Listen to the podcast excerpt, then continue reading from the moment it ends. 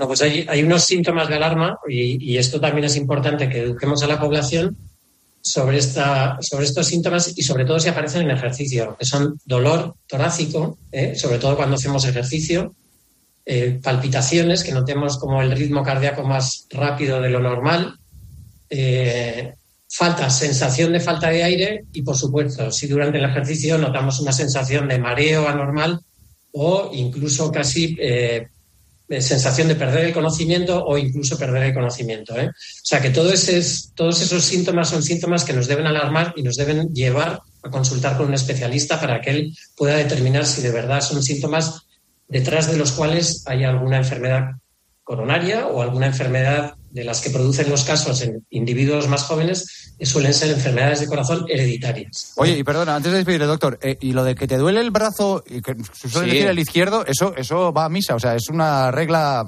matemática. Dices previo a un infarto, por sí, ejemplo, previo a un infarto, ¿no? Bueno, generalmente, o sea, el dolor típico suele ser un dolor eh, torácico detrás del esternón y que a veces se puede irradiar al brazo izquierdo. Y ahí tenemos que decir que a veces eh, donde es más difícil de detectar este tipo de casos es en las mujeres, porque las mujeres no cuentan esos síntomas de forma tan clara y esos síntomas a veces pueden ser simplemente una sensación de falta de aire. Vale. Oye, doctor, ha estado muy bien la charla. Sí, sí, eh, Muchísimas gracias. Es un placer siempre contar con usted en, en el kilómetro 42 con sus amigos Joseba y Chema. Sí, señor. Pues, y da gusto verle. y contigo también. Bueno, bueno, conmigo. Yo vengo de, de invitado, pero un placer, eh, como siempre. Luis, un abrazo. Un abrazo. Buenas noches, Encantado de estar con vosotros. Gracias, Gracias. hasta Chao, luego. chao. Pues mira, eh, muy buena charla para, eh, sobre todo, no alarmar a la gente. Eh, hacer deporte no es malo, todo lo contrario, es muy bueno. Eh, lo que es malo es no cuidarse a la vez que uno hace deporte. Hay que eh, conocer perfectamente los síntomas eh, eh, y las metas de cada uno y los límites de, de cada uno. Preguntas. Muy bien, vamos a ello. Empieza tú. Empieza tú. Empiezo yo, venga. Venga. ¿Cómo gestionas psicológicamente los últimos kilómetros hasta la meta? Bueno, pues es lo más He hecho una mierda. No, no, al final lo que tiene esos últimos kilómetros eh, realmente es lo mejor. Yo creo que hay que anticiparse antes, tener un poco gestionar los objetivos a mitad de carrera, a principio de carrera, a mitad de carrera y en la última parte pues pensar directamente que lo has conseguido y mentalmente que has superado la parte más complicada, que solo tienes que, que llegar. O sea que yo creo que la última parte, esos últimos kilómetros, sobre todo pues eh, si habla una maratón, pensando que, que termina ese, ese sufrimiento y que has entrenado para eso, ¿no? Al final estrategias mentales, pero yo creo que esa es la parte más, más sencilla. La parte más complicada normalmente es la parte central de la carrera, que es donde suelen venir todas las dificultades. ¿Cuántos kilómetros recomiendas para unas zapatillas con placa como las Alpha Fly o las Adios Pro 3? Tres. Bueno, pues eh, eh, sobre esto realmente eh, yo creo que pueden llegar a hacer 300 kilómetros. Yo creo que es demasiado. Eh, la placa pierde la efectividad y realmente luego se queda una zapatilla casi nueva, la amortiguación funciona, pero lo que no funciona eh, es esa combinación de placa con suela que te propulsa y te da ese beneficio, con lo cual las puedes alargar las zapatillas, pero no tienen esa funcionalidad de bajar marcas que tienen al principio. Pero yo, eh, 300, que sería una cifra razonable, yo me quedaría un poquito más corto, o sea que utilizaría una zapatilla por objetivo, es decir, si vas a hacer una maratón, en la preparación y la maratón, con eso más que suficiente. Esto debe sufrirlo mucha gente porque nos lo preguntan muchas veces. Solución para la fascitis plantar.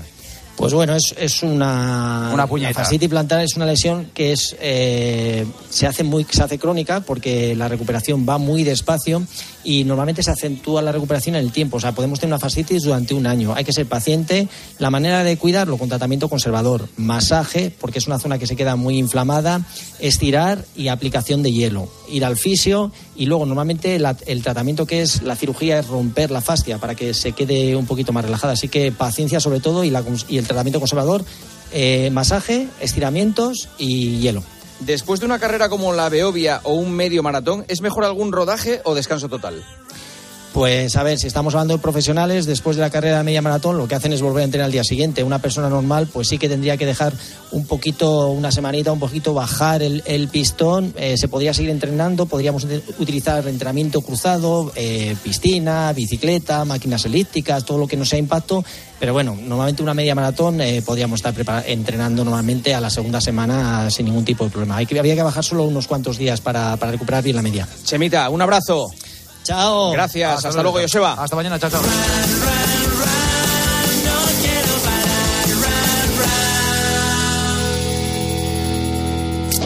La victoria fue todo gracias al equipo, pero todo es relativo, ¿viste? Mister, mister, la última. ¿Usted qué opina de la teoría de la relatividad? A veces te encuentras más de lo que esperas, pero mejor que sea en Codere, donde puedes apostar a diferentes resultados en un mismo evento con Crea tu apuesta. Regístrate en codere.es. Juega con responsabilidad, sin diversión ni juego. El juego puede crear adicción mayores de 18. Señoras, señores, hasta aquí el partidazo que vuelve mañana a partir de las once y media. Tenemos una gran semana de radio por delante. Ha empezado bien, ¿eh? Noche intensa, noche divertida en la radio. Quédense con nosotros, que estamos muy agradecidos de que estén al otro lado de la radio. Un abrazo, adiós.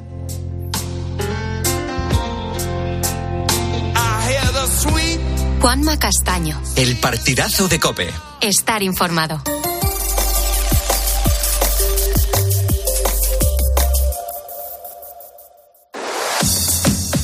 Carlos Moreno, El Pulpo. Poniendo las calles. Cope, estar informado. Pues muchas gracias, Juanma Castaño, por echarnos un cable hasta llegar a llegar a esta hora, 1.36, las 12.36 en Canarias. Ponedores, ¿cómo estamos? Muy buenas noches. Hay que comenzar el martes siempre dejando atrás lo que nos deparó la jornada de ayer, en la que nos dábamos cuenta que el Partido Socialista acusó a la justicia de ingerir con sus decisiones en la ley de amnistía. También una jornada en la que, bueno, pues eh, varias actrices han acusado al cineasta canario Armando Ravelo de abuso sexual y psicológico, mientras en Soria, pues una pareja ha sido detenida después de que se encontrase a sus dos hijos de uno y cuatro años deambulando solos. Los menores, por cierto, habían sido intoxicados por cocaína. Pero claro, todo esto fue noticia ayer. Nosotros seguimos adelante hablándote de historias alejadas de la política y sobre todo más cercanas al día a día de los ponedores. Durante cuatro horas y media de radio hasta que lleguemos a las seis de la mañana no tocamos la política, pero sí las historias que tienen mucho que ver con la gente como tú y como yo.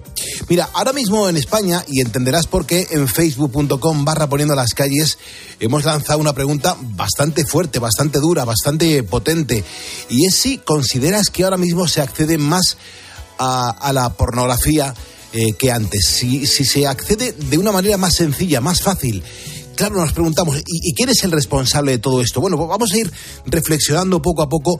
Hay un montón de cosas que contar, siempre con expertos, más los mensajes de la audiencia que nos va siguiendo cada día aquí en este programa de radio. Te recuerdo que en facebook.com barra poniendo las calles nos puedes seguir, puedes opinar y poco a poco te vamos a ir leyendo para meterte en esta mesa donde estamos en los estudios centrales de la cadena COPE. Por cierto, esto es radio en directo. Mira, ahora mismo, por ejemplo, hay un problema que es muy serio que afecta a los niños y a los jóvenes españoles y te estoy hablando de la pornografía. Es que nunca ha sido tan sencillo acceder a ese tipo de material como lo es en la actualidad y, todo es por los dichosos teléfonos móviles.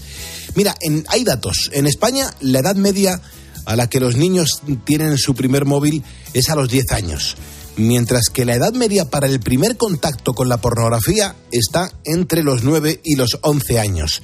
Y claro, ambas cosas están muy relacionadas. Mm, muchos expertos de nuestro país llevan años trabajando para hacer frente a este problema. Pero no es un tema sencillo, porque al mismo tiempo que queremos proteger a nuestros menores, también hay que respetar su privacidad. Claro, nos preguntamos qué riesgos tiene la pornografía para los niños y adolescentes.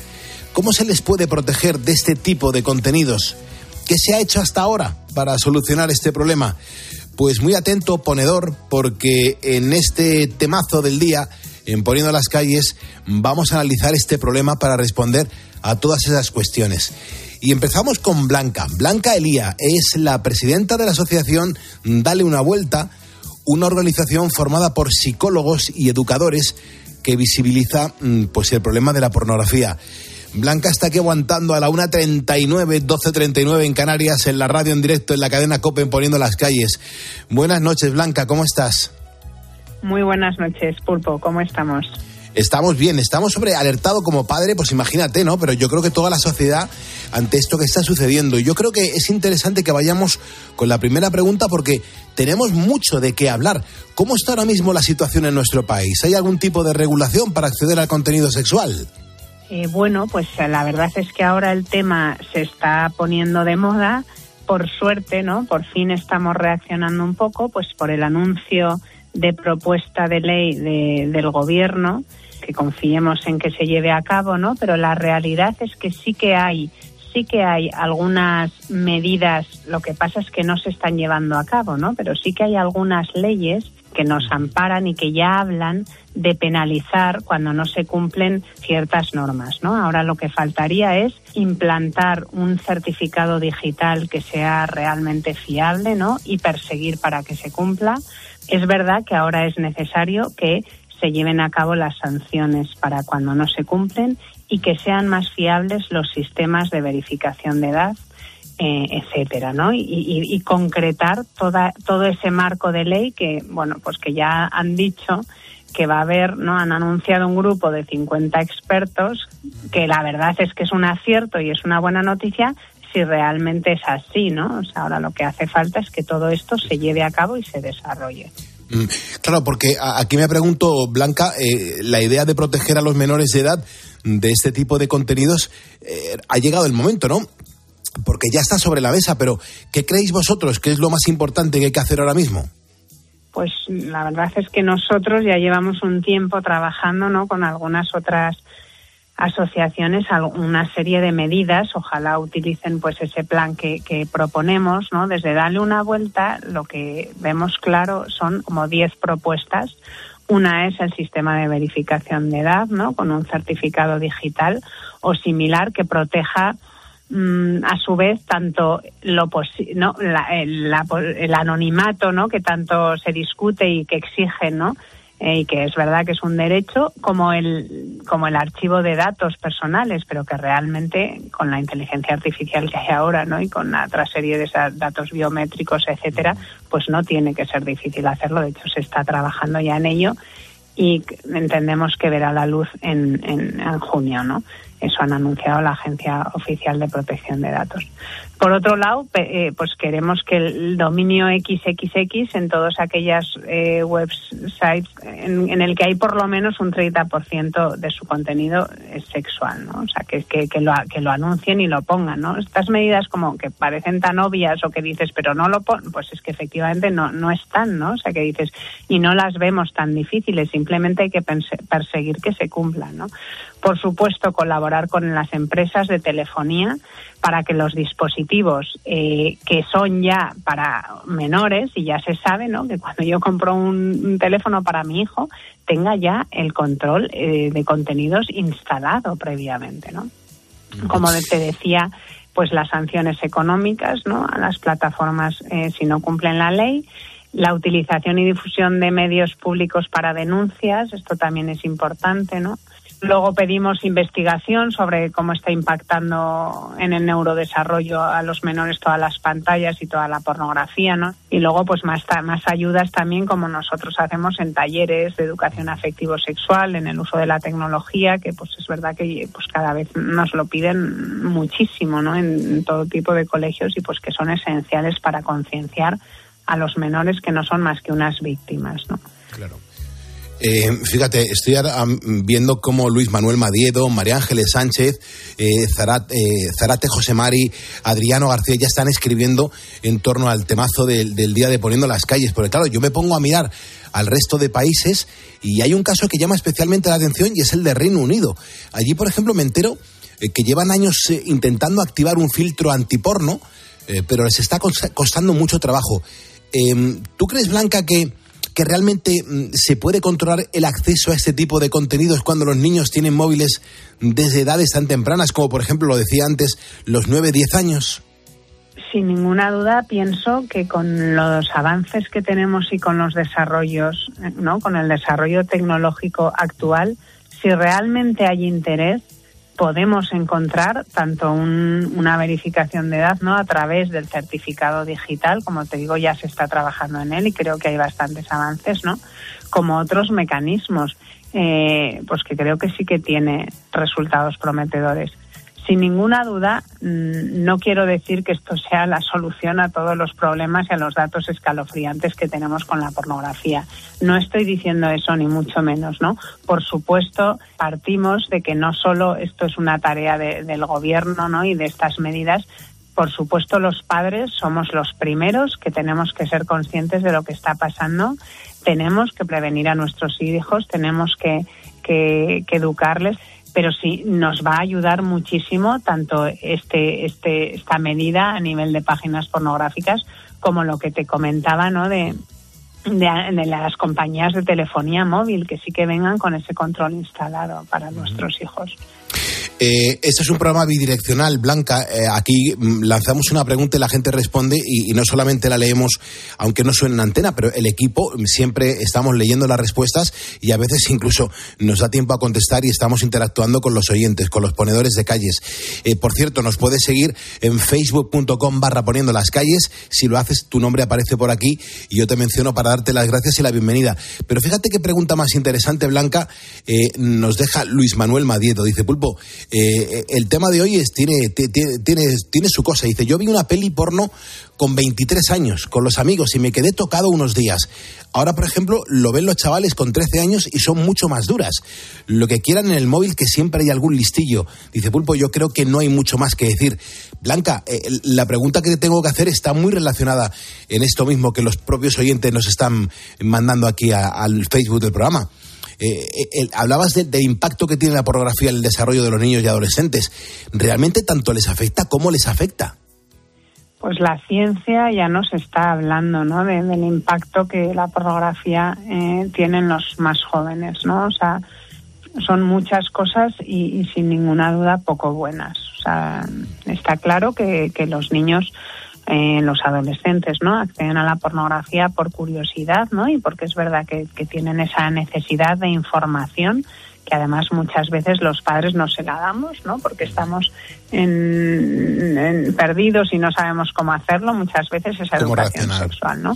Pero las consecuencias de no estar haciéndolo son bárbaros. O sea, por un lado, en el cerebro deteriora los sistemas del placer, ¿no? Al nivel ya se está viendo en neuroimagen que, que tienen los mismos efectos en el cerebro que la cocaína, por ejemplo, o la adicción al alcohol también en el cerebro estamos viendo cómo modifica, por ejemplo, las neuronas espejo, ¿no? que son esas por las que aprendemos por imitación.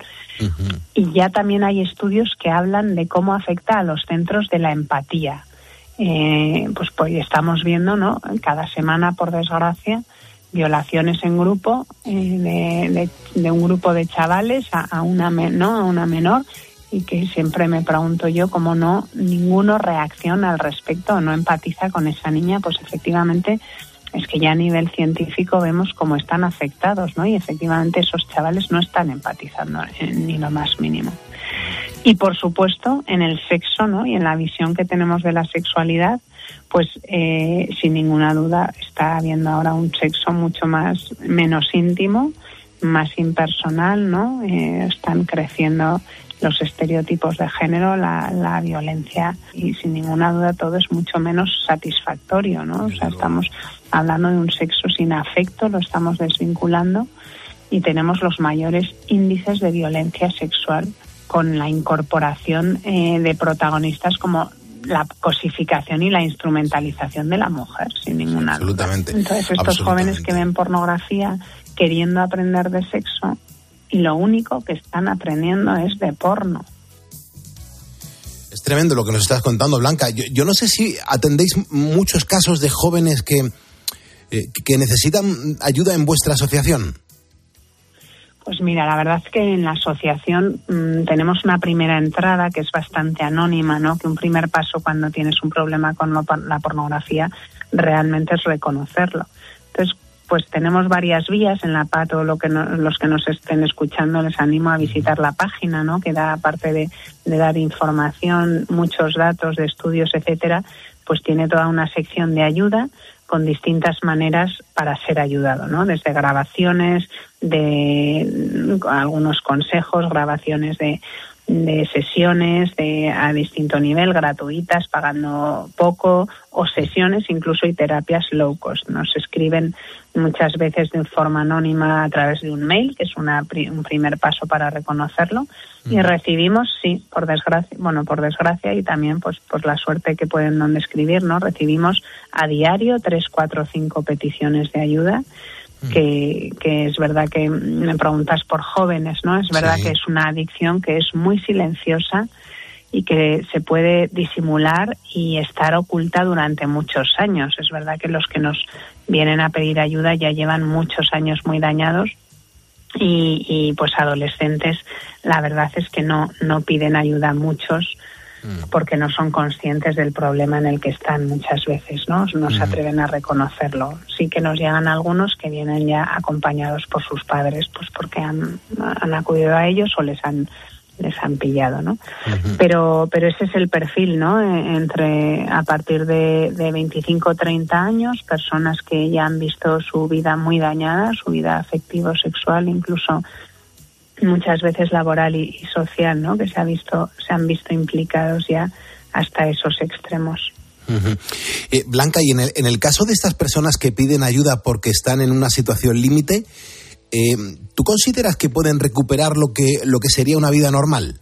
Nosotros desde Dale una vuelta y la verdad es que tenemos experiencia en, en, el trato ¿no? y la ayuda a muchísima gente, damos siempre una visión esperanzadora y positiva. Por supuesto que se puede salir de esta adicción, por supuesto que puedes recuperar tu vida. Tenemos muchos testimonios que también os animo a visitar ¿no? en la página de que por supuesto siempre hay esperanza, lleves los años que lleves, ¿no? Estoy recordando a un señor que, que llevaba 50 años consumiendo, ¿no? Nos pidió ayuda con, con 60 y pico años y, y decía, ¿no? Ya, ya lleva dos años mm, desintoxicado, ¿no? Por decirlo así, y dice que le ha cambiado la vida. Claro que deja heridas, ¿no? Claro que tienes que seguir luchando y claro que tienes que contar con que esto es una un trabajo, ¿no? La, el salir de esta adicción es un trabajo en el que, por supuesto, hay que pasar por las recaídas, ¿no? Como cualquier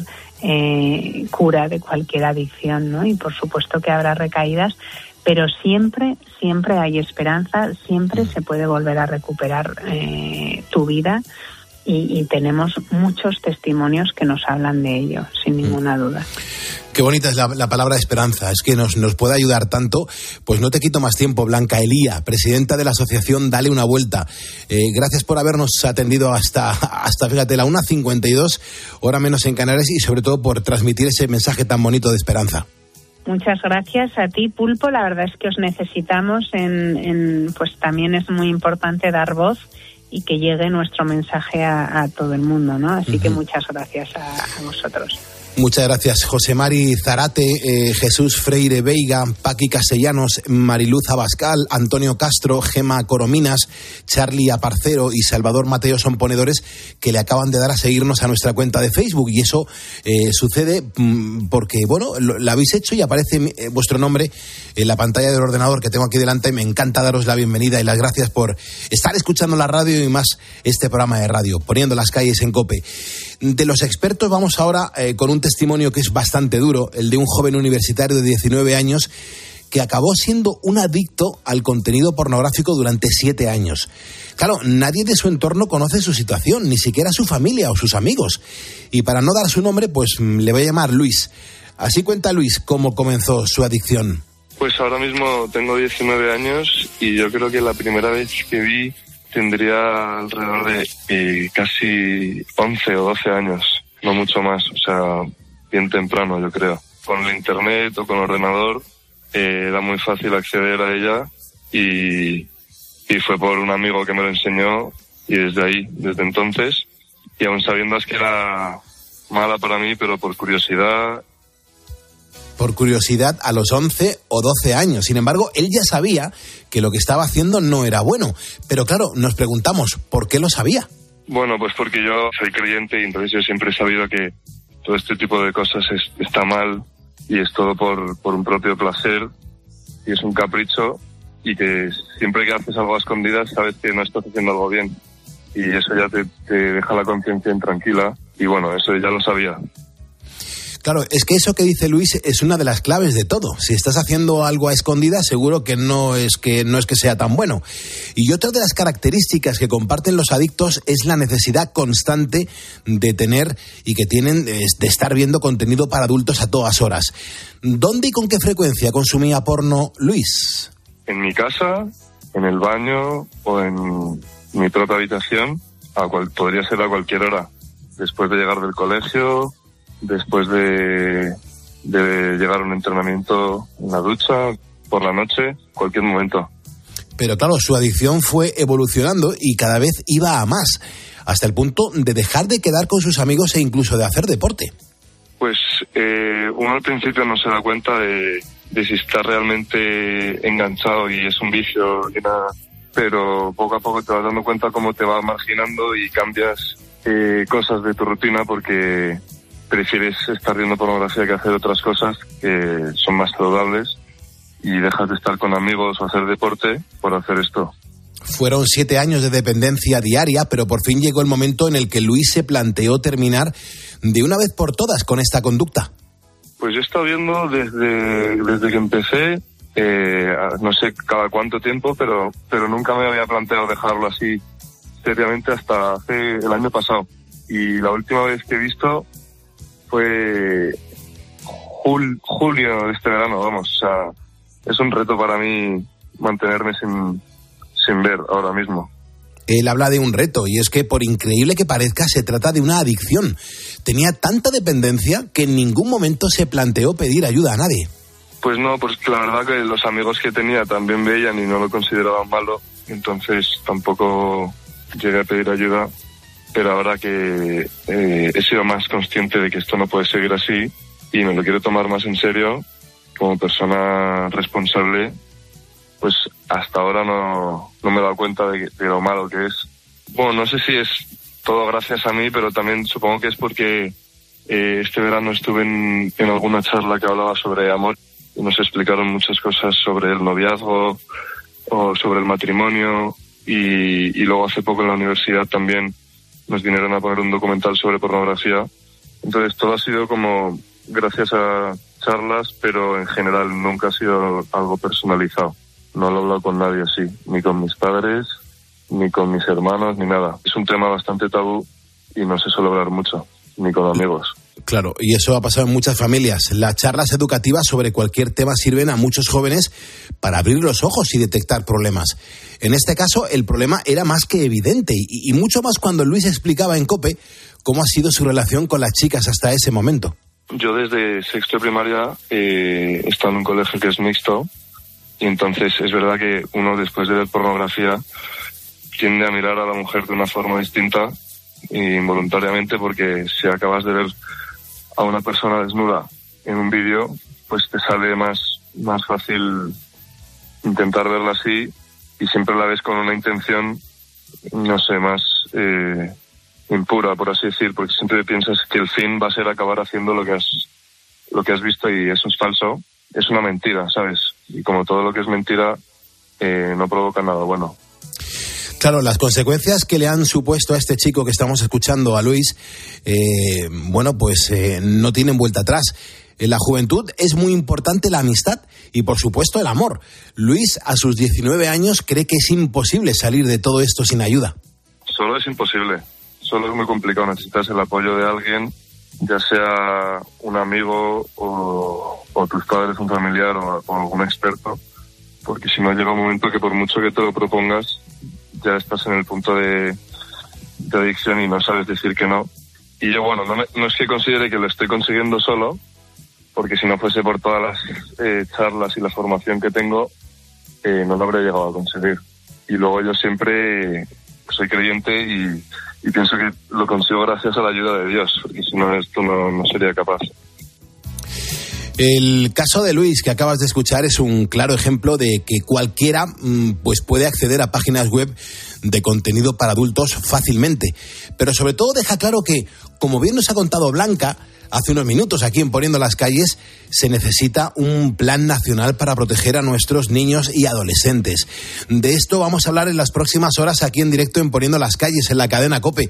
Yo soy Carlos Moreno el Pulpo y te, hemos lanzado una pregunta en facebook.com barra Poniendo las Calles para que reflexiones, para que nos cuentes tu parecer y sobre todo que sepas que ahí se va a quedar y que mm, te vamos a leer sobre todo para integrarte en esta mesa de radio. Te estamos preguntando, bueno, pues sobre la pornografía, si consideras que ahora se accede más fácil a ella y te preguntamos quién consideras que es el responsable de todo esto.